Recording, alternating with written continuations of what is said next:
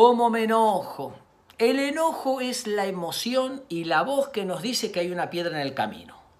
Entonces la fuerza del enojo hace que mueva la piedra.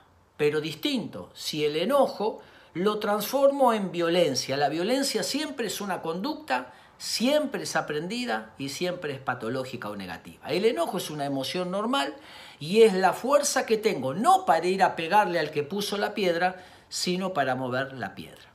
Hay gente que se enoja muy rápido, de cero levanta 10 en velocidades de milisegundos. Otra gente levanta de a poquitito dice, yo no me enojo nunca, pero cuando me enojo exploto. Bueno, no es que no te enojas nunca, te enojas mucho y no te das cuenta. Hay otras personas que van subiendo de a poco, pero se mantiene el enojo en el tiempo. Por eso, algunas sugerencias. Nunca en las discusiones agredir. Las peleas son normales porque es la liberación de tensión, pero la agresión nunca resuelve absolutamente nada. Esperar que uno o ambos estemos tranquilos. No debe haber discusión si uno de los dos o los dos estamos en un enojo difícil de manejar. El enojo hay que ponerlo en palabras y nunca decir vos tenés la culpa, vos no servís, vos sos o, etiquetar al otro, sino a mí me pasa, yo siento esto. Ponerlo en palabras.